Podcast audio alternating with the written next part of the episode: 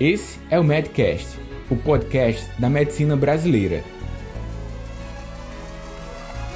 Produzido pelos médicos Daniel Coriolano e Roberto Maranhão, o Bob.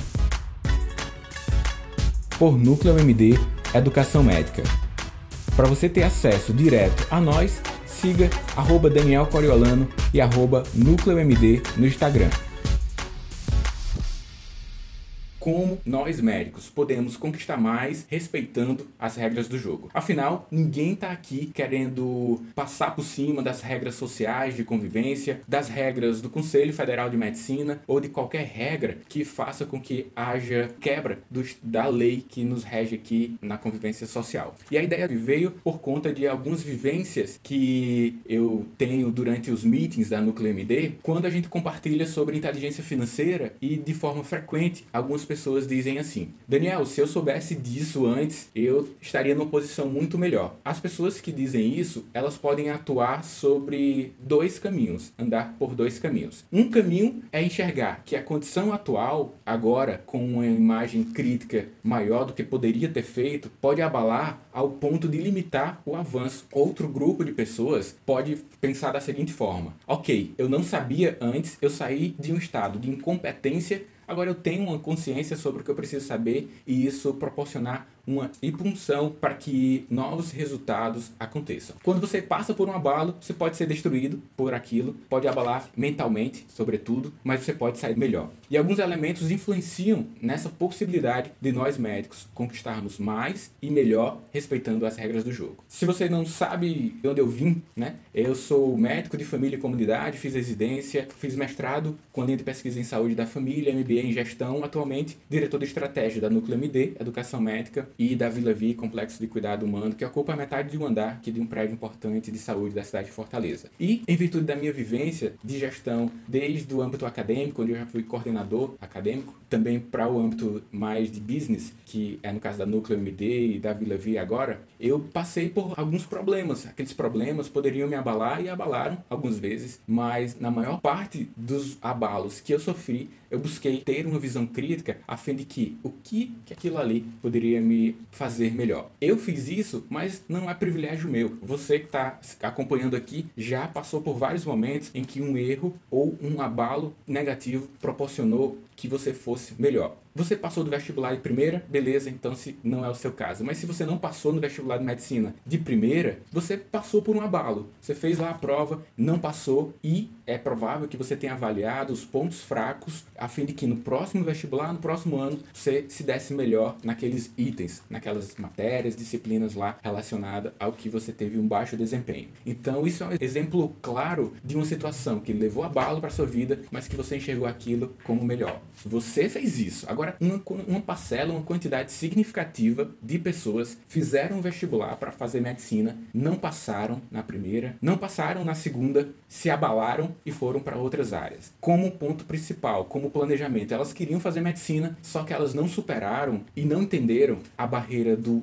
erro como uma possibilidade de melhora. Algumas pessoas persistem na tentativa de realizar suas conquistas de vida. Outras pessoas desviam um caminho, se abalam por aquilo. Então, na sua vida, você tem alguns exemplos de que problemas resultaram em um, um você muito melhor nos dias seguintes. Essa atitude mental é importante e tem tudo a ver com o tema da live. Como conquistar mais respeitando as regras do jogo. Você não foi lá para é, roubar a prova do vestibular, você estudou mais, você respeitou as regras do jogo. A porta de entrada pela frente, que foi pelo vestibular, nesse exemplo que eu estou dando, você respeitou passar, acertar uma quantidade significativa de quesitos para que pudesse ter bons resultados e, portanto, passou a cursar a medicina. Acontece também que vai fazer residência. Passou da primeira? Beleza. Não passou da primeira? Identifica os problemas que aconteceram e na próxima vez você vem melhor. Então, respeitando as regras do jogo, interpretando abalos que a gente passa com frequência, nós podemos nos tornar melhor a cada dia. E quando a gente passa por algum abalo negativo, é muito fácil depois que passa, depois de um tempo, dizer: ah, superei, foi tranquilo. Mas mas eu entendo que no momento que está sofrendo, beleza, tem aqueles minutos ali que você pensa que não vai seguir, mas não deixe um momento de vida ser interpretado como uma vida. Quando aquele momento de vida passou ali por você, enxergue como um momento que possibilita você ficar melhor a cada momento. Eu listei como um professor gosta de estruturar conteúdos algumas variáveis que vão influenciar para que você leve em conta é, nessa busca, nessa sua jornada de carreira médica, que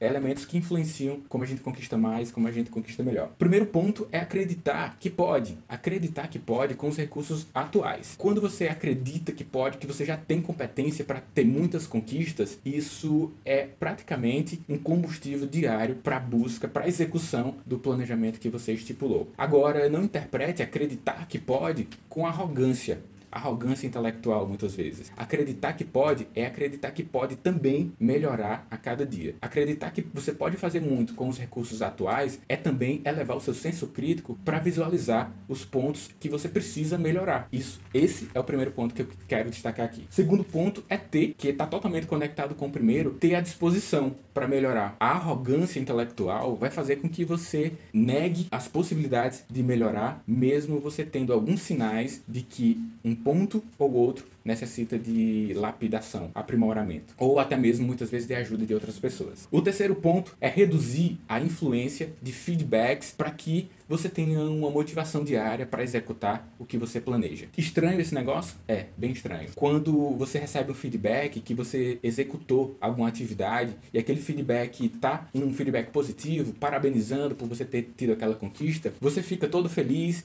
e com energia a mais para seguir em frente. Mas se for algo negativo, se você recebe alguma crítica e mesmo que você tenha a sensação de que fez a coisa correta, aquela crítica pode fazer com que você reduza a velocidade que estava percorrendo. E você enxergou que para os positivos isso pode gerar algum benefício, mas para os feedbacks negativos, mesmo você tendo esse conhecimento de que está fazendo a coisa certa, pode limitar a sua velocidade. Então o melhor é limitar a influência do feedback na sua atividade diária. Isso eu aprendi muito na prática, buscando desconsiderar as, as, os feedbacks, né, entre aspas, negativos que eu recebia, mesmo sabendo que eu estava respeitando as regras do jogo. Isso me, me fez faz, é, ter um maior rigor após eu ler aquele livro é a coragem de não agradar. É um diálogo que acontece lá com o filósofo e estudante e me trouxe ideias adicionais baseadas na filosofia do Adler. Então, é preciso que nós tenhamos uma coragem de não ficar tomando atitude para agradar outras pessoas. Você enxerga, você acredita que basear a sua conduta diária em feedbacks, em agradar outras pessoas, limita o seu percurso? Porque em um determinado momento você está tão viciado em elogio que, que você vai atuar para receber elogios e não necessariamente para um caminho que você acredita. Eu poderia pensar que alguns colegas podem falar que eu estou aqui nessa live falando de uma coisa que nem tem a ver com medicina e, e não fazer essa live aqui. E eu tenho certeza que deve ter alguém aí falando coisa estranha. Mas eu não tô nem aí. Eu sei que esse conteúdo que eu tô compartilhando aqui, o conteúdo Daniel Coriolano, que eu falo sobre carreira médica, investimento, inteligência financeira, contribui para muitas pessoas. E o meu objetivo central aqui nesse perfil é contribuir para a vida das pessoas. Os conteúdos que eu compartilho aqui são baseados em evidência, tem muita vivência sobre os temas também, e eu sei que eu não estou fazendo coisa errada, e quem estiver achando ruim, que pare de seguir. Então, a coragem de não ficar querendo agradar um ou outro, beleza? Isso vai fazer com que você ande muito para frente. Você passa a tomar uma atitude baseada na sua vivência, nas evidências que você está melhorando, do que uma atitude buscando agradar terceiros, pessoas ali à, à sua volta. O outro ponto é que, além de ter essa coragem de não tomar atitudes em prol de buscar elogios, é ter um rigor crítico para ver se você está fazendo a coisa certa. Porque se você ficar só com aquela de não tô aqui para agradar ninguém, isso aí está se aproximando da arrogância. Agora, se isso vem junto a um olhar crítico para identificar os pontos que precisam ser lapidados na sua vida, aí beleza, essas duas informações conectadas é que vão fazer com que você tenha melhores resultados respeitando as regras do jogo. Haja vista que esse é o tema da live de hoje. Como conquistar mais respeitando as regras do jogo. Eu falei sobre acreditar que pode, falei sobre a disposição para melhorar, falei sobre reduzir as influências de feedbacks para motivação diária, mas associado a isso, a grande necessidade de ampliar o rigor e a visão crítica sobre as ações diárias, a fim de que, ao identificar pontos de melhoria, você atuar sobre isso. Tem um case aí do Charlie Chaplin sobre essa baixa intenção de ficar querendo agradar as pessoas. Ele estava em um dos países lá da Europa e aí estava tendo um concurso de, Charlie, de imitadores de Charlie Chaplin. E aí ele se inscreveu por curiosidade. Imagina, o próprio Charlie Chaplin se inscreveu no concurso para concorrer a quem imitava melhor. E nesse concurso tinha aproximadamente 500 participantes ele lá no meio, né? Tava todo mundo bem parecido, imitando os trejeitos do Chaplin. E aí ele cons conseguiu avançar por várias etapas da competição. E ele ficou entre os 10. No final do concurso, ele ficou em sétimo lugar. Isso abalou a ele? De jeito nenhum. Ele achou muito engraçado aquilo e ele percebeu que ele ter ficado em sétimo lugar não mudou em nada sobre a forma como ele faz humor. O julgamento de terceiros naquele concurso não mudou em nada sobre como como ele continuou a vida dele. Porque ele tinha um senso crítico muito intenso que dava para ele um, uma balizava que ele estava levando a sua proposta artística de uma forma muito legal. Não foi ficar em primeiro lugar, ou seja, não foi receber a validação de terceiros naquele concurso que mudou o curso da vida dele. Talvez ele tenha aproveitado, ele falou, né? Ele deixou isso registrado, que ele aproveitou muito mais aquele sétimo lugar, ou seja, a derrota, do que provavelmente o primeiro lugar naquele concurso. Ele não estava ali com a intenção de ficar agradando o juiz a fim de que tivesse o primeiro lugar. Ele estava ali para viver uma experiência. Então, sucesso é muito disso. É mais do que um, um dia específico, um evento específico e mais uma jornada de consistência. E esse é o outro ponto que eu quero citar aqui nessa live. A consistência como fator associado ao sucesso, ao, às conquistas, respeitando as nossas regras do jogo. A consistência de fazer uma coisa com uma direção de uma forma a que a cada dia um degrau seja superado, um passo seja dado. E fazer as coisas com consistência tem muito de disciplina. E